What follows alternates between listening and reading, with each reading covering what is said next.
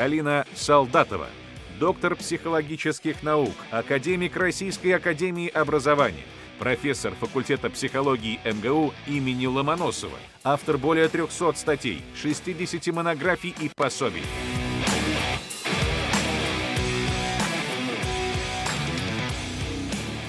Здравствуйте, Галина Владимировна. Я, э, Добрый день всем.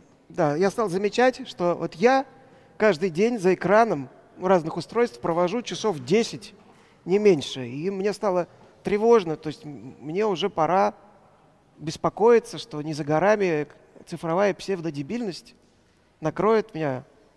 И все. Да? Ну, это вообще вот как раз из терминологии, лексикона, вот того самого мифотворчества э, о том, как меняются люди под влиянием цифровых устройств, цифровых, цифровых технологий и цифровых трансформаций. Я буду говорить о детях, но, может быть, вы как раз услышите ответ на свой вопрос. Буду ну. с надеждой слушать. А, значит, цифровые трансформации у нас, э, в принципе, э, начались не так давно, а, с третьей промышленной революции, которую называют еще цифровой. И она относительно мягко э, поменяла, э, в общем, некоторые наши практики и начала нас потихонечку менять. А, мы переступили сейчас порог четвертой промышленной революции, которая связана и с искусственным интеллектом, и с биг-дейта, интернетом вещей, который сейчас вот начинает внедряться в, в нашу обыденность, а, роботизации, а, био, нейротехнологий разного рода. И все аналитики говорят, что вот это как раз четвертая промышленная революция уже просто фундаментально изменит а, все то, что а, и как мы делаем. А, значит, она а, изменит и а, нас самих. И, в принципе, мы, мы сегодня, прошу прощения, мы сегодня вообще все человечество, и мы все с вами находимся на очередном этапе естественного э, такого глобального эксперимента. Э, и э, особенность вот этого этапа, как я ее вижу, она состоит в том, что э, впервые передовым отрядом здесь выступают наши дети, дети и молодые люди. Именно потому, что они э, очень активно э, и э, с энтузиазмом осваивают цифровые технологии. Э, это то, что мы называем сегодня цифровым поколением. Старшие представители этого поколения уже выросли, это солидные почти 40-летние люди, дяди и тети, еще два поколения, поколение Z, такое устоявшееся название, и э, те, кто родились с 2011 года, поколение Альфа, э, это э, группа такая большая людей, она, в принципе, составляет больше уже половины всего населения земного шара, становится все более влиятельной, и одновременно она наименее изученная. То есть мы очень плохо и мало э, знаем, э, э, э плохо и мало знаем о, о, о в этом подрастающем поколении. Ну и, естественно, вот это э, неизвестное такое поколение, стремительные и поэтому непонятные и пугающие э, цифровые трансформации, конечно, это совершенно прекрасная питательная среда для мифотворчества. И оно развивается по самым разным аспектам. Э, ну, в первую очередь э, предполагается, что это вообще другие люди, э, обладающие, э, вообще живущие в новой такой культуре повседневности, цифровой повседневности, обладающие в некоторых случаях даже какими-то сакральными знаниями, навыками, новыми какими-то практиками. Э, ну и кроме того, якобы между вот этим поколением и другими поколениями существует вот такой некий а, цифровой а, разрыв, как бы невиданный ранее. Ну, в принципе, для этого всего есть э, у нас э, основания, потому что наравне с традиционной социализацией, э, от которой мы никуда не делись, у нас сегодня одним из самых главных жизненных механизмов для наших детей и подростков становится цифровая социализация, она определяется тем, что возникает новая экологическая система, в которой живут наши дети. Э, в большей степени она осталась прежней, это ребенок, и вот э, четыре такие системы, которых пронизывает хроносистема, которые определяют разные уровни его взаимодействия, и которые он постепенно осваивает в жизни. Вот между всем этим окружающим миром сегодня появляется новая система, которую называем мы техносистемой. Она включает в себя а, различные компьютеры, гаджеты, включают в себя цифровые платформы, электронные игрушки, э, вот то, что мы сегодня называем искусственным интеллектом, такие начальные программы, так скажем, искусственного интеллекта. И, э, в принципе, э, она способствует некоторому такому эволюционному продвижению, вот как бы социальной эволюции психики. Почему? Потому что она как важная важная часть внешней среды встраивается и в когнитивную, и в социальную систему человека, интегрируется с ней и видоизменяет ее. Мы пытаемся изучать вот эти процессы, изучаем через разные показатели, их очень много, но есть ключевые измерения вот этой цифровой социализации. Это гиперподключенность, который в определенном смысле синоним экранного времени, только очень большого. А, смешанная совмещенная реальность, которая говорит о том, что у нас идет конвергенция онлайн и офлайн миров, и границы между ними размываются.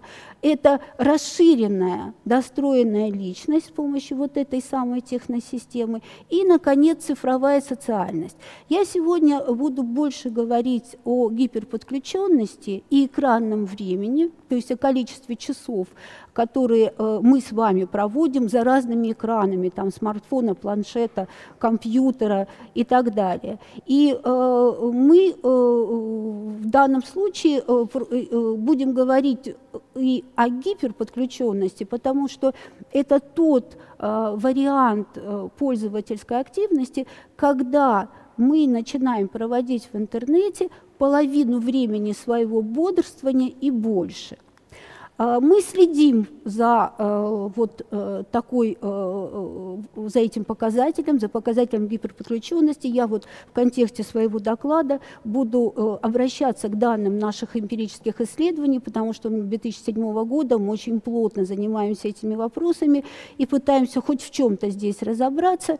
Так вот, с 2013 года гиперподключенных среди подростков оказалось уже в пять раз больше. И практически каждый второй подросток у нас гиперподключен, а значит он половину в онлайн, а половину в офлайн, а значит он осваивает и живет в смешанной реальности. Вот именно через этот показатель экранного времени я буду рассматривать э, мифы, э, за которые голосовали э, пользователи портала антропогенез.ру. А, и э, были выбраны те мифы, которые э, получили наибольшую поддержку среди пользователей, как наиболее распространенные. Первый миф э, связан с интернет-зависимостью. Как видите, здесь 70 с лишним э, процентов. Э, и э, это достаточно известная нам всем категория, которая предполагает, что технологии применяются во вред себе и другим и порождают конфликт с другими сферами нашей деятельности.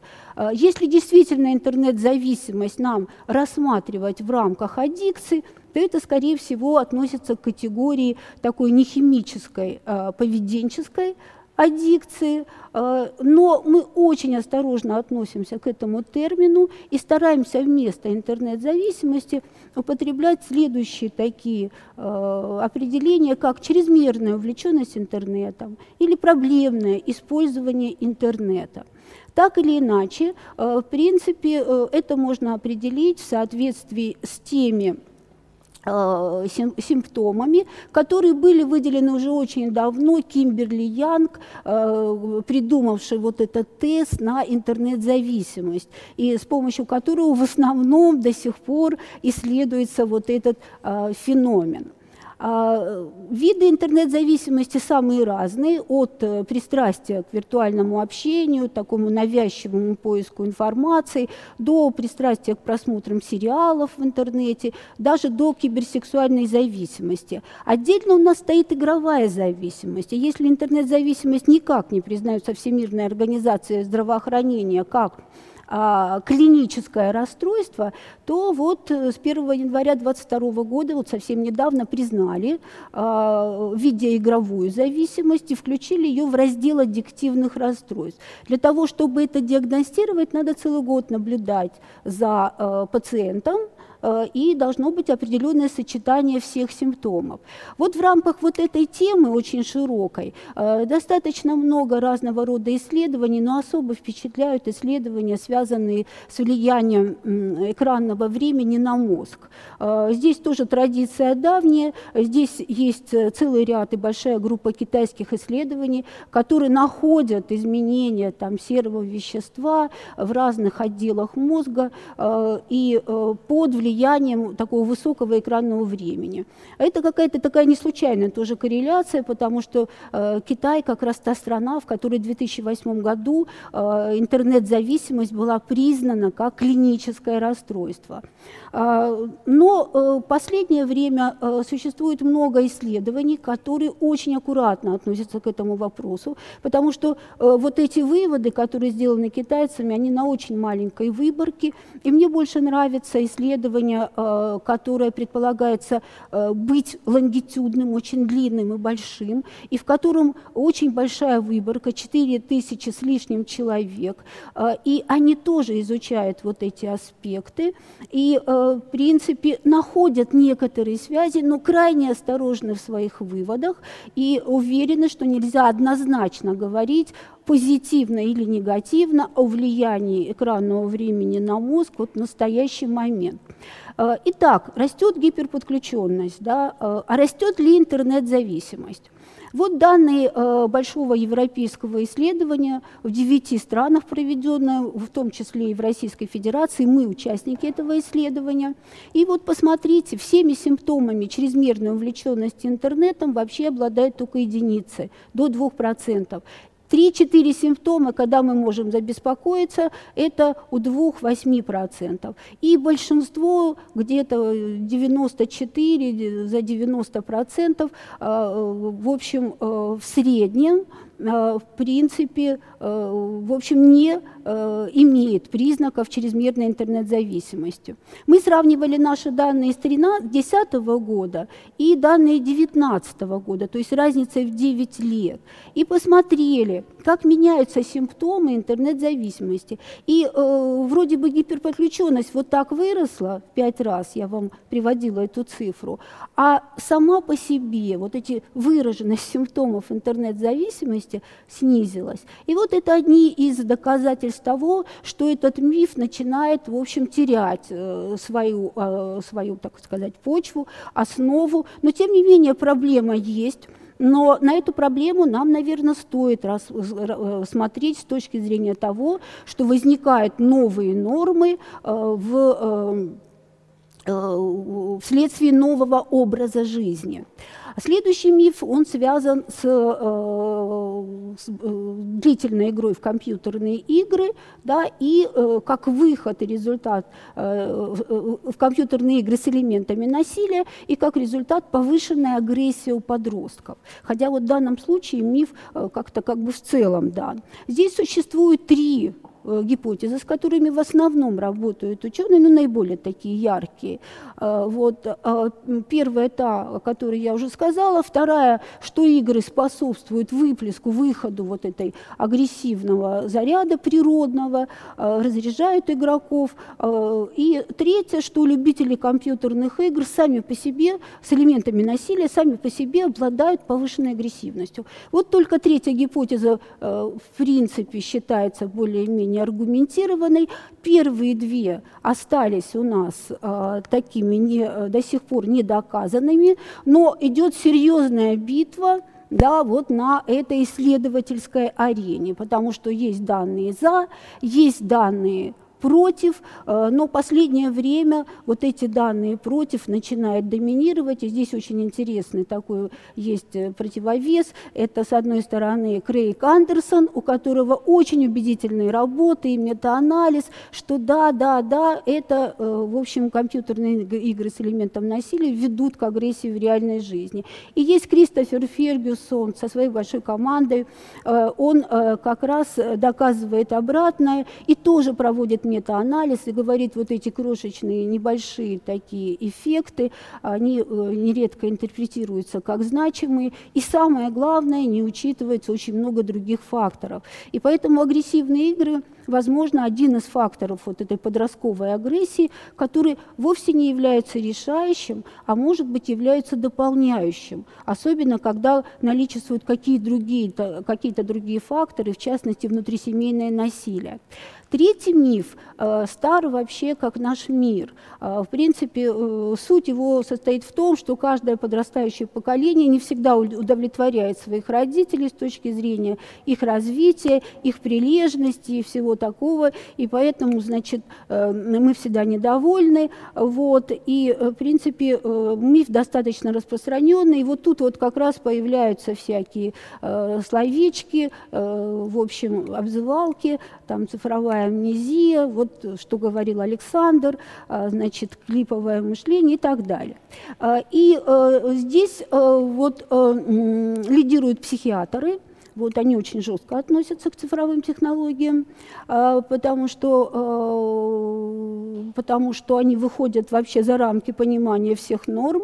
И вот здесь Манфред Шпицер, а, вот такой достаточно знаковая фигура вот в этой позиции, он придумал термин «цифровая деменция» или «цифровое слабоумие» и предполагает, что, в принципе, дети и подростки, что у них, в общем-то, снижаются все когнитивные функции – память, и внимание, и, в общем, э, все другие, в том числе и э, возможность э, испытывать разные эмоции прошу прощения, все время туда.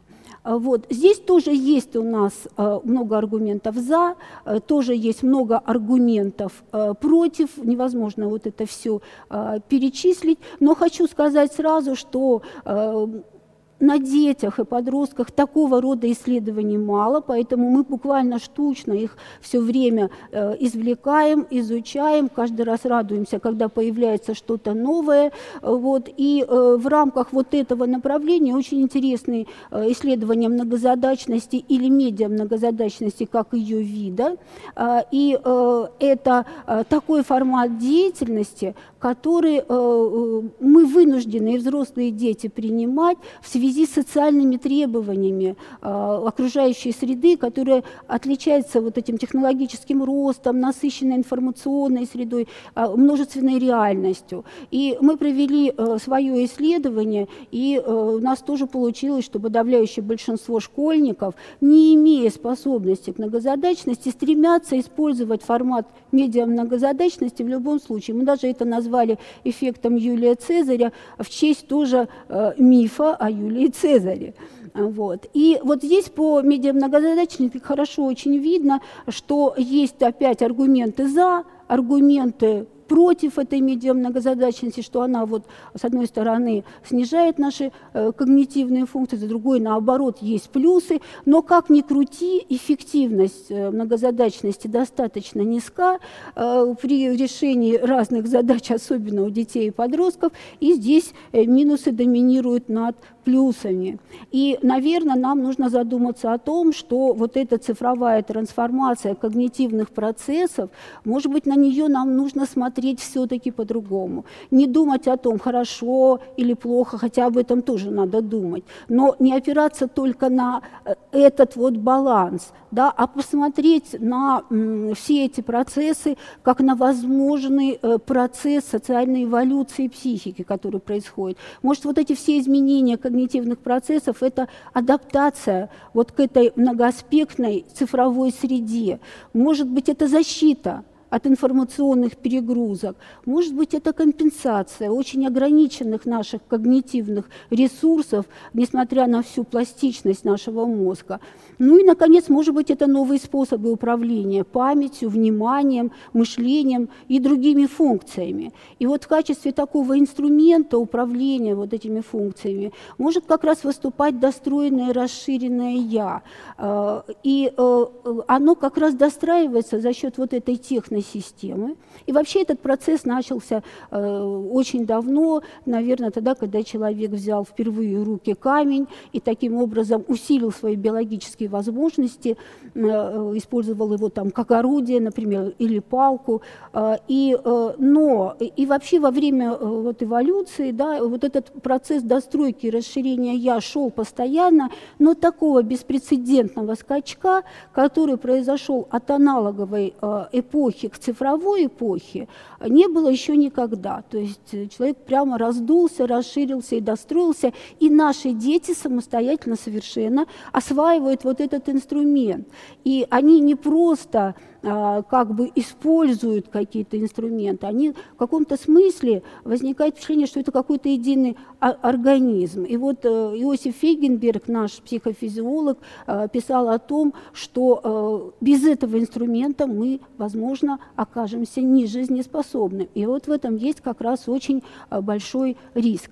Следующий миф, он связан с, опять вот с этим экранным временем, использованием гаджетов и повышенным риском проблем с психикой. Он попадает на очень хорошую почву, потому что сейчас очень много данных новых, которые э, говорят о том, что у нас у детей и подростков э, увеличивается число тревожных, депрессивных расстройств, увеличивается синдром, э, число детей с синдромом дефицита внимания и гиперактивности, с расстройствами аутистического спектра. Очень много проблем с аутодеструктивными и деструктивным поведением, особенно в интернете. Конечно, мы ищем виновника, да, и виновник вот самый так вот, как вот такой очевидный, это интернет, которого раньше не было. А, и здесь, значит, э, опять же, много за, опять же, э, много э, данных Э, против. И вот здесь мы получаем очень такой важный ход, который, наконец, в общем, позволяет нам увидеть какой-то еще третий путь, такой срединный путь, отклониться и уйти от этого оценочного подхода. И вот здесь в качестве примера да, вот такого, такой попытки уйти я бы хотела привести цифровую гипотезу Златовласки, которую э, выдвинули и предложили э, ученые из Великобритании, э, это Пшибырский и Ванштейн, вот на основе этой сказки, в русском эквиваленте это «Маша и три медведя» от Льва Николаевича Толстого. И вы помните эту сказку, там Маша попадает в медвежью избушку и начинает выбирать ложку, чашку, стульчик и даже кроватку. И вот ей все большое, и наконец она находит то, что ей в пору, то, что в сказке называется «в самый раз». И вот это как раз гипотеза говорит о том, что существует некоторое среднее время перед экраном, которое не оказывает негативного влияния, а, возможно, даже имеет позитивный эффект на ребенка. И э, сейчас есть целый ряд данных, да, что есть такое оптимальное время. Мы тоже провели такое исследование. Мы э, обследовали 200 детей от дошкольников до э, старших школьников, э, старших подростков, э, вот, и выявили, например, что дети со средней пользовательской активностью э, э, вот по оценке нейрокогнитивных функций дали нам большее количество позитивных результатов результатов. А, например, э, подростки с высокой пользовательской активностью, у них оказалось больше таких вот слабых как бы данных. А, и последний миф, о котором я хотела бы сказать, он э, связан, э, в принципе, с тем термином, э, который, о котором я говорила в самом начале своего выступления, социализацией. То есть мы тоже беспокоимся о том, что вот это экранное время приведет к десоциализации ребенка в реальности, к сложностям его адаптации в реальном мире. И здесь тоже очень много красивых таких слов, цифровая изоляция, цифровой аутизм, деперсонализация, дереализация, э, массовая инфантилизация и так далее. Э, в общем, э, страшновато, но, в общем, как говорится, жизнь есть жизнь, вот. И э, здесь мы тоже имеем а, разные эффекты, как негативные, так и позитивные. И опять мы э, вот в этом не очень большом количестве исследований по детям пытаемся найти вот эти зерна истины. Но хочу сказать, что вот как раз по этому мифу появляется все больше и больше исследований. Это как раз тот аспект, аспект который связан с цифровой социальностью, то есть с новой социальностью, которая как раз определяет является вот этой цифровой социализацией. И здесь мы э, получаем как раз больше вот этих позитивных эффектов, которые свидетельствуют против мифа. И э, мы проводим тоже такие э, исследования, и вот эти исследования у нас э, дают нам дополнительные аргументы против мифа. Вот здесь данные исследования 19-21 года, вот у нас последнее как раз в декабре тоже закончилось, э, вот прошлого года, вот, и э, ну, только несколько данных. Например, онлайн-общение не вытесняет, а дополняет живое общение. То есть большинство подростков у нас предпочитают общаться лицом к лицу и не поменяют, и не хотят менять это общение. А, мы видим, что а, здесь мы получаем очень много новых таких важных аспектов и а, форм и способов деятельности. Мы находим, вот, э, изучаем новые способы того, как ребенок изучает себя, как он себя конструирует, как он себя регулирует, как он формирует свою репутацию, э, какие-то новые формы э, саморепрезентации. Мы изучаем цифровую личность, это очень такой важный момент. И, э, в общем, личность, видим, как она начинает смыкаться с реальной личностью. И понимаем, что это происходит уже не просто в онлайне, в офлайне, а это происходит вот в этой смешанной реальности, где цифровая социальность начинает соединяться с той социальностью, которая принята в нашем мире. И, наконец, мы получаем, ну, например, э, в общем, очень сильное самовозрастание э, социального капитала наших детей и подростков э, именно за счет онлайна, за счет, например, социальных сетей.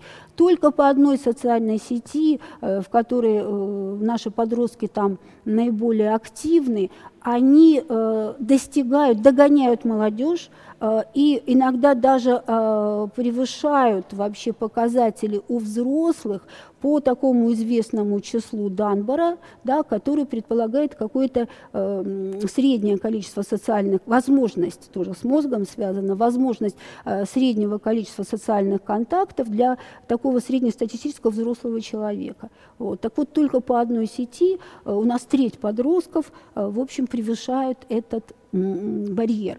Ну и э, завершая, подходя к концу своего выступления, э, я хочу э, к тем причинам, которых я сказала в начале, добавить еще целый ряд причин, почему же так много мифов, которые связаны с влиянием цифровых технологий на детей. И здесь, конечно, дефицит данных.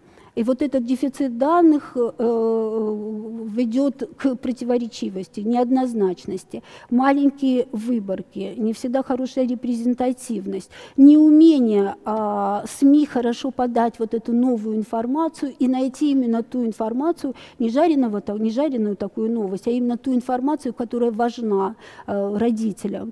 Вот. Потом новизна, конечно. Вот. Все новое всегда вызывает моральную панику, вызывает и вину, ювеною. Э, и э, ювеной – это вообще страх за подрастающее поколение, который охватывает, ну, не знаю, наверное, 99% взрослых, когда мы хотим защитить, контролировать э, своих детей. И отсюда другие страхи дополняют вот этот коктейль, технофобия, все знают, что такое неофобия, это страх нового, тропофобия, страх перемен, да, вот. Ну и, конечно, цифровой разрыв, который никуда не делся, хотя, например, подрастает вырастает молодое поколение родителей из вот этих игреков цифрового поколения. И вы знаете, там немножко другая уже совсем картина.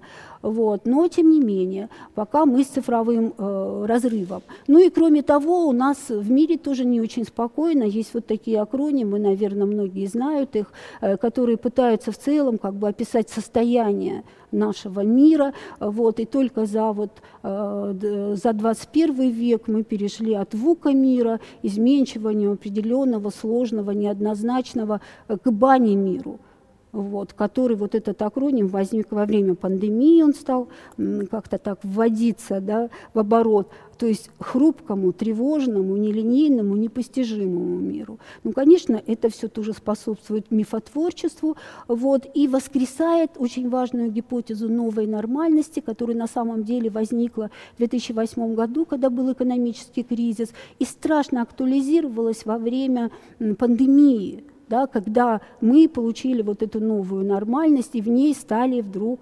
э, жить. Да? И э, главная идея этой новой нормальности то, что в принципе прежние нормы, к которым мы привыкли, а в частности мы говорим о детях, это нормы психологии развития, замечательные нормы, которые сформировались в прошлом веке и хорошо, прекрасно э, были э, представлены, вот, вот эти нормы э, вполне вероятно уже в этом 21 веке, может быть, должны э, пересматриваться. И вот здесь очень важно учитывать вот эти, э, в рамках, изучая вот эту новую нормальность, вот эти ключевые измерения цифровой социальности, гиперподключенности, смешанную реальность и достроенное расширенное «я» и цифровую социальность. Э, ну и завершая, хочу сказать, что, конечно, нам нужно думать, возможно, э, по о формировании нового взгляда на нормы когнитивного, личностного и социального развития наших детей. Э, на этом этапе очень сложно сделать обоснованные выводы вот в рамках вот такой каши исследований, хотя, там, хотя это очень интересный ландшафт такой научный, э, и тем более экстраполировать вообще эти результаты на новое поколение. Вот. Ну и несмотря на э, большую частотность вот этих всяких негативных эффектов и так далее, исследователи все больше склоняются в пользу рационального подхода, а, безоценочности и умеренности. И пытаются видеть уже не клинические какие-то аспекты в этом, а нормативные и развивающие аспекты. Спасибо огромное за яркий, я бы сказал, очень важный доклад. Отдельно хочу отметить крайне информативные слайды.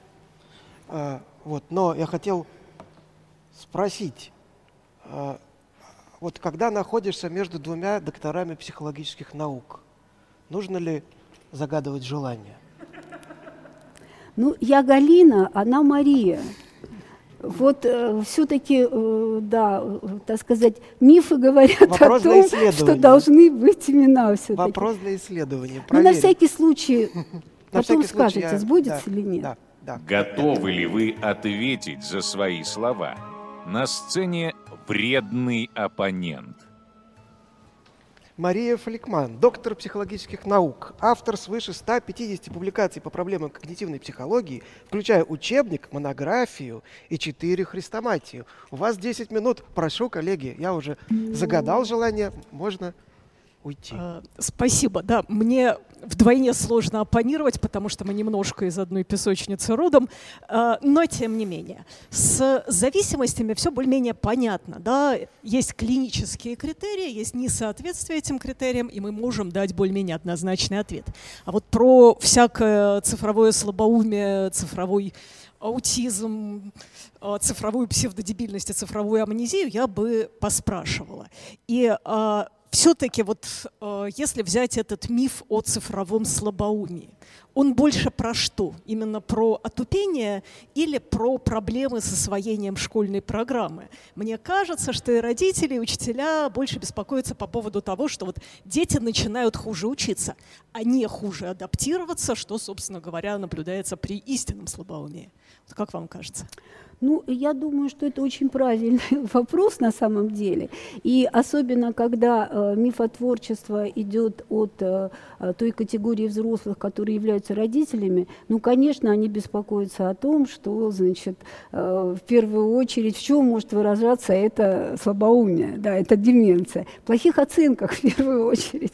И это, конечно, безусловно, волнует всех родителей, и я могу сказать, что на самом деле очень много исследований на эту тему. А, и э, когда э, изучают вот эти когнитивные процессы, э, есть целый пласт, просто огромный пласт исследований, который сравнивает их развитие, их изменения и вообще их уровень как бы, да, с академической успеваемостью. И все время получается без всякой цифровизации и часто очень, да, что чем хуже академическая успеваемость, тем больше вот вероятность в том, что тоже с когнитивными процессами какие-то есть э, проблемы. А, и э, значит, последнее время изучается как раз этот аспект с точки зрения а, вот, э, влияния экранного времени. И, к сожалению, здесь ничем не могу порадовать, чем больше экранного времени, а, тем статистика говорит о том, тем больше проблем с академической успеваемостью. Но зато вот в этой области есть э, последние годы, вот буквально последние 10 лет, целый пласт исследований, когда пытаются вот изучать вот эту академическую успеваемость а, через а, огромные вот эти массивы данных, полученных в международных исследованиях, а, оценки образовательных достижений ребенка от ПИЗа, например. Я думаю, все знают, что это такое, да? Это организатор, Организация экономического сотрудничества и развития проводится в очень многих странах мира на 15-летних подростках раз три года. И вот э, там э, э, есть и общие данные, а есть э, как раз вот изучение экранного времени, особенно последние годы, последние вот измерения, э, и э, там получается вот этот оптимальный уровень. А, оказывается, что если есть вот этот оптимальный уровень, и дети играют хоть каждый день, но не больше часа-двух, они показывают э, более высокие баллы и по естественным наукам, и по математике. Mm-hmm. Вот, То есть ну история э, фактически получается больше про медиа-многозадачность, да, и про чистое экранное время. И здесь фактически мы видим э, тогда, что условно говоря, чем раньше родители сунули там годовалому двух, двухлетнему, трехлетнему ребенку в руки гаджет, чтобы не мешал там общаться с да. э, знакомыми, чем больше ребенок с маленького возраста проводит время с гаджетом, тем больше вероятность вот этих вот э, академических э, проблем, которые самих же родителей и беспокоят. Да? Потому что на самом деле, насколько я знаю статистику, э, вероятность, что маленькому ребенку сунут руки, э, в, в руки гаджет, выше в неблагополучных семьях, в малозарабатывающих семьях и так далее и тому подобное. Mm-hmm. Э, а источник паники, на ваш взгляд, где? В скорее продвинутых и образованных слоях населения или нет? Ну, э, скорее, конечно, в продвинутых образованных э, ага. слоях населения, потому что у нас уже постепенно возникает такое цифровое неравенство наоборот да, потому что э, в семьях, где ребенку уделяют больше внимания, больше есть вот этих возможностей, когда его можно занять, и когда, э, в принципе, он должен э, развиваться физически, да, вот, в, в настоящей реальности, э, вот, в, э, далеко тоже не все семьи имеют эти возможности. Э, и очень часто э, у нас это просто обычная история, когда мы покупаем планшет ребенку для его развития, а он используется используется как цифровая няня. Вот. И э, здесь э, как раз вот получается такое перевернутое вот это цифровое неравенство, потому что чем дальше, тем больше в определенных слоях и кругах. Вот обычно любят Стива Джобса приводить, э, вот э, соответствующие школы, в которые вводят вот топ-менеджеры вот всех IT-компаний своих детей, где нет никаких гаджетов там и так далее. Вот. Э, мы будем постепенно вот переходить вот к этой ситуации, и так или иначе э, она э, нас э, как бы достигнет. Но я хочу сказать, что когда э, мы, если у нас останется вот образование такое, какое у нас нас сейчас есть, то, конечно, дети, которые, э, в общем, э, возятся с этими гаджетами и так далее, они будут, конечно, выходить за все нормы и не удовлетворять, э, вот, не соответствовать вот этим академическим нормам, которые вот в этом образовании будут. А как вам кажется, насколько вообще э, эти мифы подпитываются самими терминами? Да? Например, вот появился модный модный термин клиповое мышление. Никто не знает, что это такое, э, но вот клиповое мышление убьет наших детей. Или модный термин цифровая амнезия. Э, все знания в интернете в голове ничего нет. Но если задача припоминания решается, да, как бы я, я не помню информацию, я помню, как найти эту информацию, да, я помню, по каким ключевым словам я ее загуглила, по какой ссылке я сходила. Ну, собственно, то же самое, да, я вспомнила вовремя позвонить, просто потому что вспомнила, благодаря крестику на руке или благодаря напоминалке в телефоне. А, насколько, собственно говоря, на ваш взгляд, высока роль вот этих вот красивых словечек? Амнезия, ну, они, клиповое мышление, есть ли за ними реальность, как вам кажется? Угу.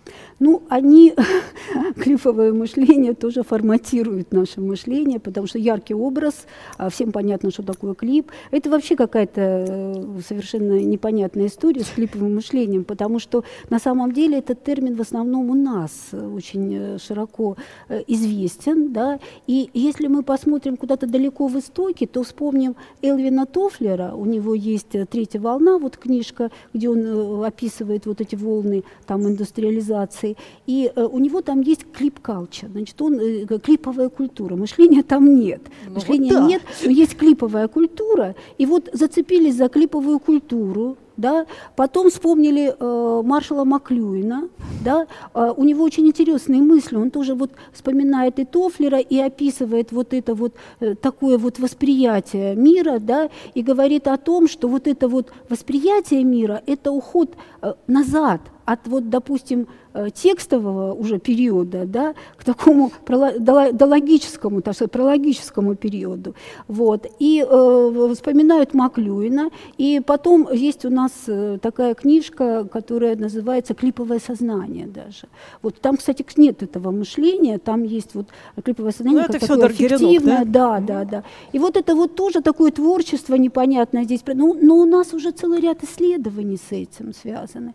У нас есть исследования, которые, в принципе, показывают. Но если посмотреть, например, защиту этих исследований, скажу, что если посмотреть вот на, э, на это, на все, как на способ отражения окружающего мира и способ познания окружающего мира, то, может быть, это можно рассматривать как вот а, одну из форм да, Но он другой, но не худший, да, точно так же, как с да. памятью. Да, вопрос в том, а, к чему мы это применяем. И мне здесь а, страшно понравился ваш последний тезис про необходимость новой линейки. Может, линейки, которыми мы пытаемся мерить детей, абсолютно к этим детям и к этой культурной эволюционной ситуации непригодны. И все-таки про риски. А, по последнему мифу про цифровую социализацию в связи с первым вопросом гиперподключенности. Не видите ли вы рисков в том, что ребенок а, фактически, если он постоянно находится в контакте со сверстниками посредством мессенджеров, социальных сетей и так далее, находится в ситуации такой детдомовской социализации, да, когда он на связи всегда. Mm-hmm. Да, потому что как бы привычные для нашего условно поколения формы социализации, да, друзья отдельно, э, школа, двор отдельно, семья отдельно, и есть личное время, да, вот то самое privacy, за которое э, так борется современная европейская культура, да, и ситуация гиперподключенности, когда ребенок может быть, в некоторых случаях и круглосуточно общается с теми людьми, с которыми только что расстался в школе, во дворе, э, где-нибудь там еще, и не выходит из этого общения.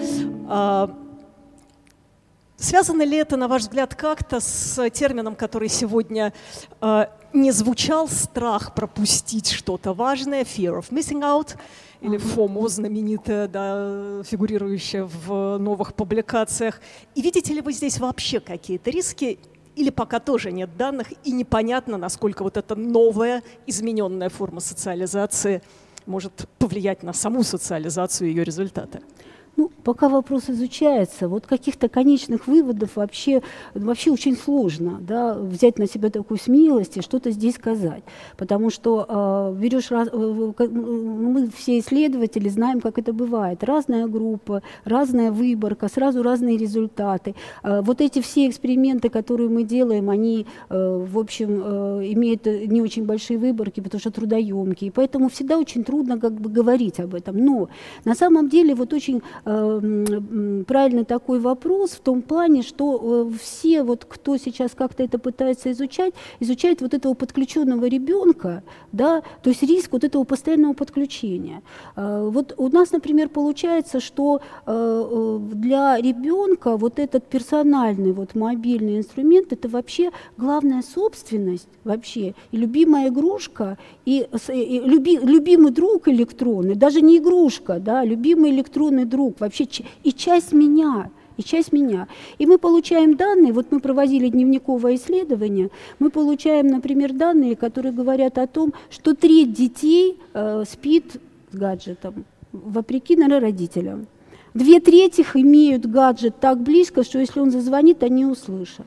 80 там с чем-то процентов э, неоднократно просыпаются ночью, потому что кто-то им что-то там, и они даже в другую комнату бегут. Да?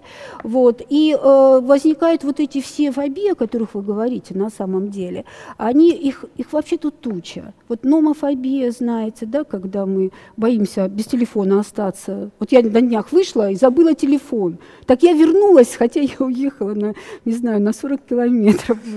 Ну, преувеличиваю Это было страшно ситуация. Я в Москве, меня подвозил знакомый, я выхожу из, из машины, он уезжает, и тут я понимаю, что я оставил в машине телефон. У меня была паника. Вот. Я побежал тут Это же в кафе, зашел, попросил тут же, чтобы мне дали э, Wi-Fi. У меня был ноутбук, значит, я подключился, быстро ему написал, вернись, верни мне мой телефон. А ведь всего каких-то 10 лет назад я в Москве гулял без телефона. А, ну, то есть фобические тревожные реакции – это не миф, а реальность это вообще вот эти все, вот то, что вы, о чем вы говорите, это фома, да, фома, это, в принципе, э, феномен, который был. Да? Ну, вот, например, мы хотели пойти на вечеринку и не пошли, и мы прям измучились, что мы, не, мы столько пропустили, там не знаем, что у Маши с Катей, у Кати с Сережей там, и так далее и тому подобное. И вот это тоже фома на самом деле. Да? Просто вот эта цифровая среда очень многие вещи обостряет. Я хочу, что есть, э, хочу сказать, что есть Рома, есть Джома. не, по, не поверите, сколько есть вот этих э, всяких вот типа ФОМа.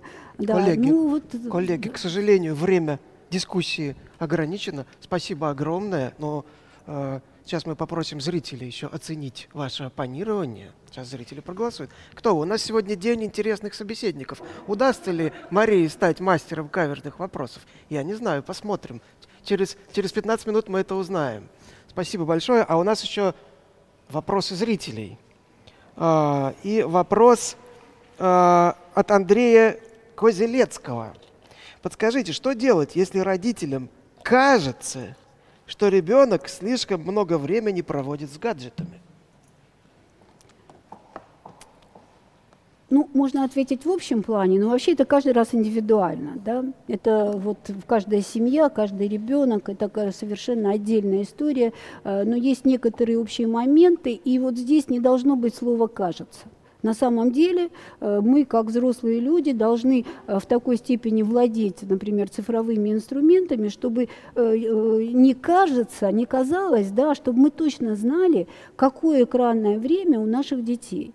Вот. И для этого, в принципе, есть э, много всяких инструментов. Есть вот то самое экранное время, семейный доступ, есть возможность э, разделить с ребенком приложение и, в принципе, четко понимать на основе не субъективных каких-то вещей, а на основе там объективных показателей, сколько времени ребенок проводит в интернете.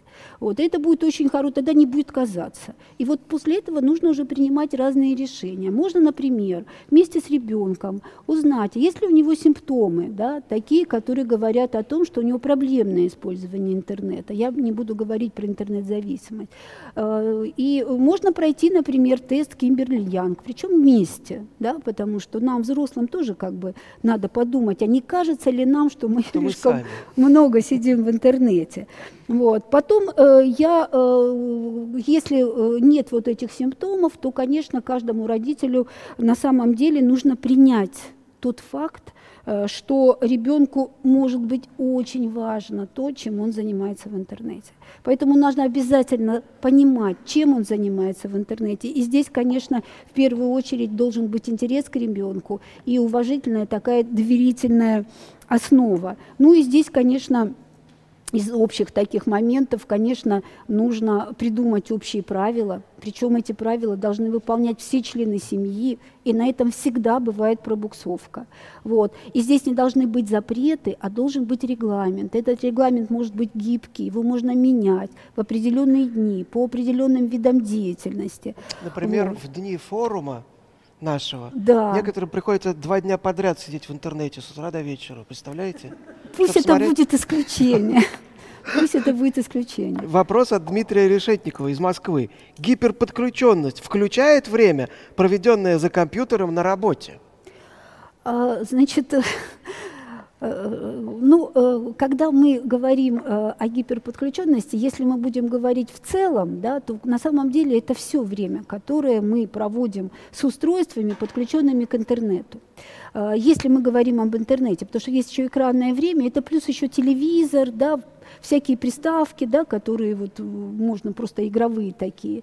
Вот. Но когда, например, мы делаем наши исследования, да, у нас э, мы как раз просим детей э, учитывать и время в школе, которое они проводят с интернетом.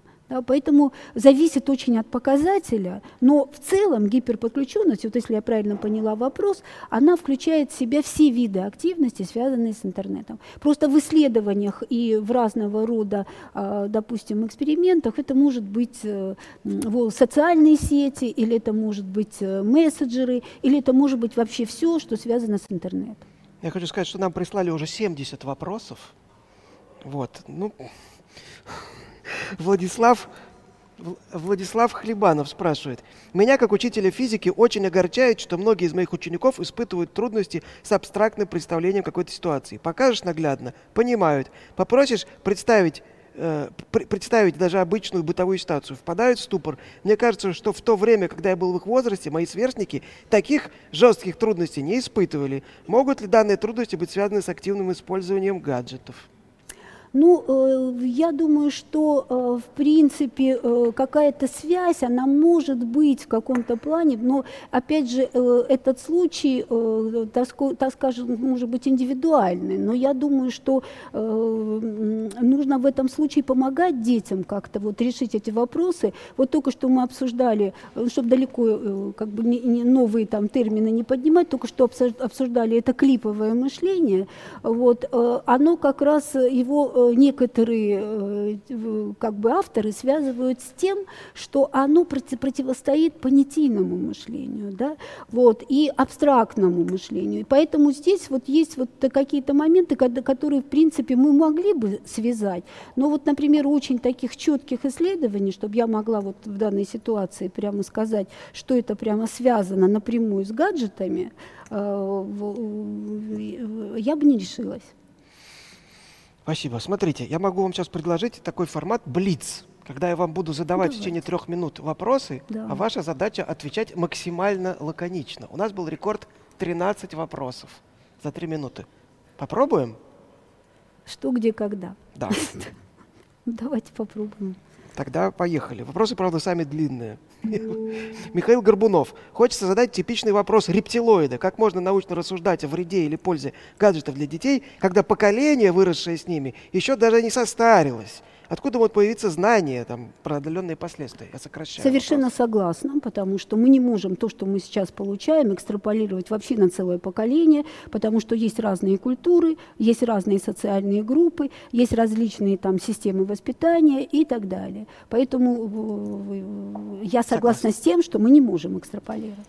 Карл Август Аванти. Большинство хороших фильмов и научно-популярных лекций по временному масштабу занимают более получаса. Рекомендация ограничивать время пребывания ребенка в интернете минутами – прямой путь к формированию интереса к бесполезному, а то и вредоносному контенту. Ну, э, не совсем э, для меня понятный вопрос, но хочу ответить на него таким образом, что на самом деле э, сейчас становится даже не очень важно, сколько времени проводит ребенок в интернете, а важно то, чем он там занимается. Вот это очень тоже важный момент, который мы тоже с вами можем отслеживать и понимать и из разговоров ребенка, и через вот родительский контроль, вот через соответствующие программы.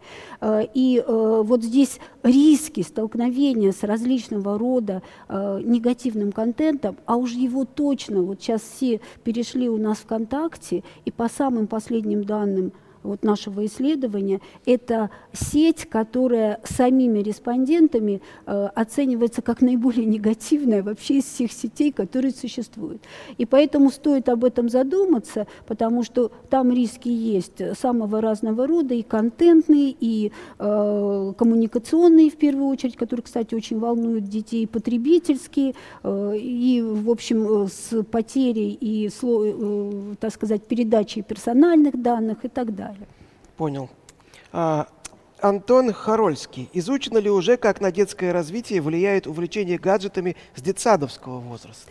Вы знаете, вот эта категория э, детей э, долгое время была как бы вне вообще исследований, но последние где-то 10 лет начинается достаточно активно исследоваться вот этот возраст. И э, вы знаете, они такие продвинутые. Вот мы проводили с ними эксперимент, давали им планшеты, которые они не видели, и они буквально за считанные минуты э, каким-то образом волшебным все открывали, делали и имеют свою, свои суждения суждения об интернете, э, вот, и э, играют во всю, вот, вот эта вот эта категория да, школьников, да, они э, где-то 90% играют в игры, и э, отличается категорически от предыдущих дошкольников да, тем, что у тех вообще доминировали мультики. Вот мультики сейчас вообще э, на каком-то месте ушли куда-то. И это вот достаточно Э, такая вот э, тема пока мало изученная, но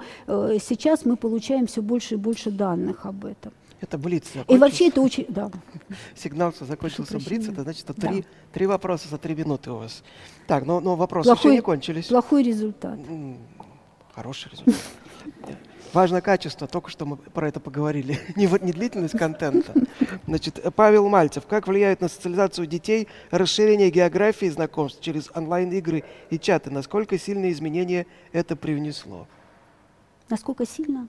Изменения это привнесло. А, ну, э, я хочу сказать, что вот у детей сейчас вот в рамках этой цифровой социальности формируется вообще э, такое понятие, о котором мы раньше не говорили и только начинаем сейчас изучать, вот это цифровое гражданство. И вот это цифровое гражданство, оно, знаете, такое трансграничное. Э, и нет такой привязки вот к региону. И вот до некоторого момента наши дети интернет воспринимали исключительно как как глобальную сеть, которая имеет выходы вообще э, во все э, как бы, сферы жизни, и это по-другому тоже форматирует их сознание, восприятие окружающего мира. Вот, например, одна из э, важных особенностей, вот как пример приведу, что у них не вертикальное представление, а вот не иерархическое представление о социальной структуре, а горизонтальное. Вот. Они абсолютно убеждены, что они могут э, с Борисом Джонсоном вот так вот поговорить через интернет, а не потому, что он там где-то вот сидит сверху. Замечательно. Так, сейчас вам предстоит выбрать лучший вопрос. Кому достанется книга «Анатомия человеческих сообществ. Как сознание определяет наше бытие» издательство «Альпина Нонфикшн». Я могу напомнить даже, какие были вопросы, если хотите. Если можно. Значит, были вопросы, что делать, если родителям кажется, что ребенок слишком много времени проводит Значит, включает ли гиперподключенность время на работе? Значит, э, трудности у детей с абстрактным представлением какой-то ситуации. Значит, можем ли мы говорить об отдаленных последствиях, если поколение еще, так сказать, не выросло? Э, про фильмы, которые там длятся больше, чем родители ребенку позволяют сидеть в телефоне. Изучено ли детсадовское развитие значит, с гаджетами и как влияет расширение географии знакомств на онлайн э, вот через онлайн-игры. Знаете, все вопросы отличные, но я бы отдала приз первому вопросу, потому что мне нравится, что э, родители задумываются да, о том, как вот быть вот в этой ситуации, и по вопросу я чувствую, что понимают ее хорошо. Э, итак, Андрей Козелецкий получает, получает книгу за лучший вопрос «Анатомия человеческих сообществ». Давайте мы сейчас посмотрим, как э, Марию Фликман оценили наши зрители. Интересный собеседник. У нас сегодня день интересных собеседников. У нас еще последний вредный оппонент, у которого есть шанс, так сказать, стать мастером каверзных вопросов, но посмотрим. Так, сейчас на экране должна появиться э, зарисовка Юлии Родиной на тему вашего выступления. Покажите нам, пожалуйста, скетч, друзья. Нашей науке повезло больше всего. В астрономии столько всего экзотичного, столько всего не укладывающегося в воображение обычного человека, что она стала, конечно, таким э, очень плодородным местом для взращивания всяких э, разных хайпов и выдумок. И долгое время в этом плане астрономия держала пальму первенства. Ну, конечно, весной 2020 года она уступила э, медицине и вирусологии первым, первое место, ну, по понятным причинам.